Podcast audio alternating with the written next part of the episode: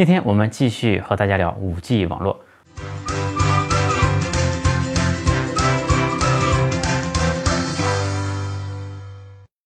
这里要提一下，就是五 G 网络有一个叫做网络切片的技术，这个技术呢也非常的厉害，就是它会根据每个连接到五 G 网络的设备，它有不同的需求，来给每一个设备定制它所需要的那种网络。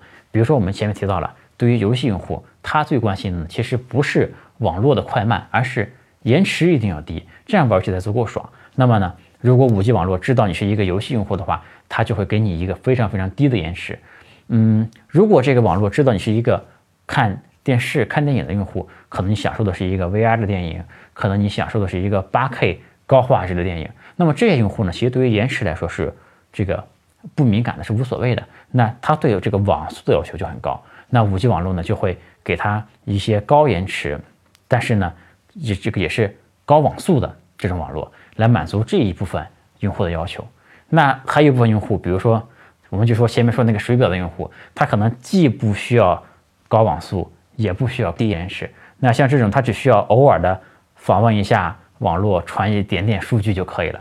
那对于这部分用户呢，也有对应的解决方案，就给他一个速度也很低，这个延迟也很高的，这个偶尔能上一下网的这种这样的一个方案。那么可以让它的成本降得非常非常低，对吧？一个水表用户，他上面的成本很可能是非常非常接近于零的。那这个就通过不同设备不同的需求，对吧？给它不同的价格，也满足不同设备这个每一个人的不同的需求吧。然后另外一些物联网设备呢，这个可能也有他们的需求，他们可能对网网速要求也不高，但他们需要时刻保证自己连接在互联网上面。这个当你有事儿要找到这个设备的时候，这个设备能够及时的响应。那它平时连接保持这个连接状态呢，可能花费是很低的。那么如果你让它响应之后，对吧？再给它的网络收一点费用。那这些都是可以通过这个网络切片技术来实现的。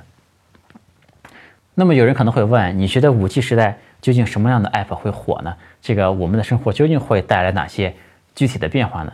这个我觉得这个呢，其实我真的是预测不出来的，并不是说我的水平不行。你想，如果有一个人在三 G 时代来临之前就告诉你，这个以后微微博会火，微信会火，对吧？如果有一个人在四 G 时代来临之前告诉你抖音会火，这个。直播会火，对吧？那这种人如果能有这种预测能力的话，那么他就应该去做下一个伟大的互联网公司了。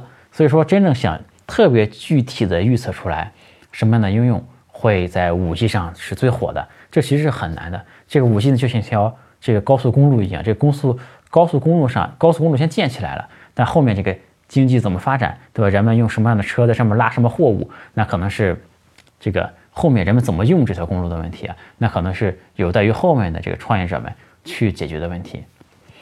嗯，我个人倒是觉得呢，这个我前面也讲了这个五 G 的这些特性啊，包括它的这个速度非常快，延迟非常低，支持在高速场景下去使用，而且呢，功耗这连接设备的功耗也可以做到非常低，而且这个不同需求的设备连接五 G 的网络可以获得不同的这个。网速啊、延迟啊、这个资费啊等等，这种定制化的这种服务，大家可以通过这些特性来思考一下，这个五 G 时代究竟能给我们生活带来怎么样的变化？那如果大家有什么好的想法呢，欢迎来探讨。呃，我个人倒是觉得这个五 G 时代呢，有可能这个出现这种方式，当然这个是很多很多年前就有人提，但一直没有做出来的。我觉得终于在五 G 时代有可能了，就是。这个，就因为我们现在这个芯片的速度，以前都是遵循这个摩尔定律的嘛。这个人们用的电脑啊、手机芯片速度越来越快，但这个芯片的发展，芯片行业的发展，现在已经接近物理本身的极限了。也就是说，再往后这些年，这个呃，人们的手机、电脑很难变得更加的快了。那很多年之前就有人提出这个概念，就是我建一个中心的。这个算是一个，大家可以理解成超级计算机吧。然后，这人们的每一台电脑、这个手机都连接到这个超级计算机上，由它来完成这个中心化的这个运算。然后呢，再把这个运算结果返回到我们手机上来。这样，我们这个手机也好，电脑也好，就再也不用为了速度而升级换代了，对吧？我因为我们都是连接到那个超级计算机，由它来进行计算的。然后它只需要把结果给我就行了。那这种东西呢，其实以前是受限于网络。根本不可能存在的，因为这个它算的再快也没用，对吧？你的这个数据传过去，它把画面传回来，这个过程太慢了。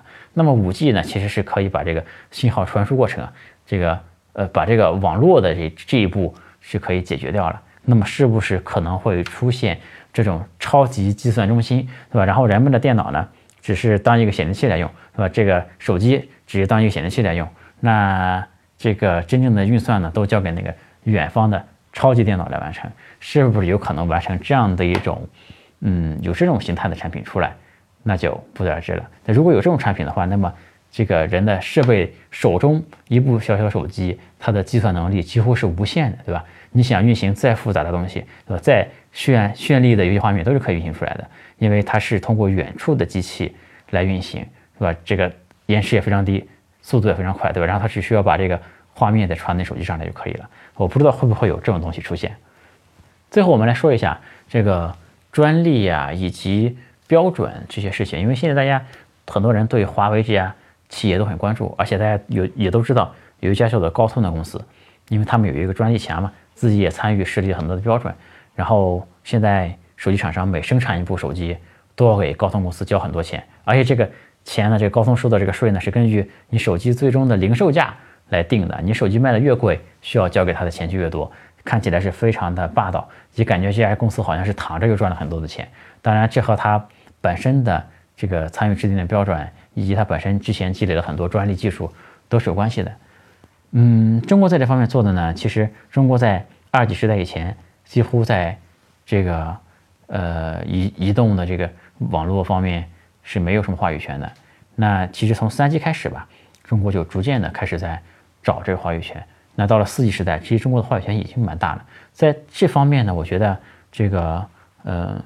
不是一蹴而就的，需要这背后需要有很一个积累的过程啊。这个大家还是要把这个眼光看更长远一点。而且在华为啊等等中国企业的呃这个努力之下吧，这个中国这些年的这个成果已经是非常不错了。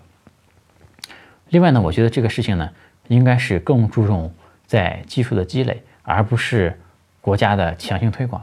因为这个说到底，我们现在已经不是计划经济了嘛，已经是一个市场经济为主导的。环境了，呃，靠计划经济那种强推的方式，其实并不能解决问题。因为这个在三 G 时代，中国也想推广自己的三 G 标准，当时让中国移动去强行推广中国自己的三 G 标准，那最后也是市场并不认可嘛。因为你的技术确实是不够成熟，你推到市场上去，市场也不来买单，那就导致了这个中国移动这家公司几乎是错过了整个三 G 时代。嗯，比如说中国一直。很想拥有自己的 CPU 嘛？中国也有像龙芯这种产品，但我不觉得政府应该，比如说让大家不能买英特尔 MD，对吧？大家都去支持龙芯，我觉得这这样做的事情呢，肯定是适得其反的。就首先，这个这样做是违反市场这个自这个自由的这个权利的啊，就是让人们失去了自由选择的权利。第二呢，就是你这样去支持一家企业呢。嗯，即便是这家企业最后能够成功，但是也往往是得不偿失的。你带来的可能是整个中国科技行业、互联网行业，这个都会落后于别的国家，这个结果往往是得不偿失的。所以说，我觉得这件事情，嗯，技术积累远远这个要重于呃政策的这个强行的推广等等。这个，但另一方面说呢，中国的企业在技术积累方面还是做得非常不错的。这个从长远来看，我也是非常看好中国企业在通讯行业的竞争力的。最后，我们说一下这个五 G 网络什么时候能够用上，以及这个五 G 网络还有没有什么问题啊？就我觉得最重要的问题可能是，呃，五 G 网络这个建设的成本和周期可能还是比较长的。因为五 G 网络之所以能达到这么高的速度，是因为它采用了这个更高频率的这个波段嘛。这个物理学的原理就决定了这个，当你的这个频率越高的时候。波长越短的时候，你能传递的这个信息速度越快。但是呢，这种波长更短的波呢，它这个绕射能力是很差的，而且这个传播过程中的衰减也更大。这个更简单来说，就是说四 G，比如说你一个地区用一个基站就可以覆盖过来了，那五 G 呢，你可能需要很多个基站，更密集的基站才能覆盖过来这片区域。嗯，这个五 G 基站当然成本比四 G 基站会更低一点，因为它这个更小的基站就可以了。以前这个三 G、四 G 的基站和这个修在居民楼附近，经常会有居民抗议啊，说在我这边修基站有辐射啊等等。因为那个基站很大很明显。那到了五 G 时代呢，其实很多基站都会这个隐藏成一，你外部看起来就像一台空调挂机，对吧？或者是像一个看起来很普通的别的物体，但其实是一个小型基站啊。五 G 的基站会更加的小型化，但是呢，它需要确实是需要基站布的更加的密集。我们前面说五 G 时代大概从二零二零年。到二零三零年就会应用起来，进进入五 G 时代了啊。但其实我觉得，这个因为五 G 的基站需要的数量实在是太多了，这个因为它确实需要很密集的来建基站嘛。这个这种工作呢，在一二线城市可能是比较容易达成的。但是如果说把这种基站，呃，想布满这个五六线城市或者是乡村，中国的基建能力是可能世界最强的，但我觉得。这个成本，这个以及工工程量都放在这里，想让五 G 短时间内能够覆盖掉大部分的地区，可能还是一件非常困难的事情。嗯，那么今天五 G 聊了不少了，我们今天五 G 就聊到这里，我们下次再见，欢迎大家关注我的频道，拜拜。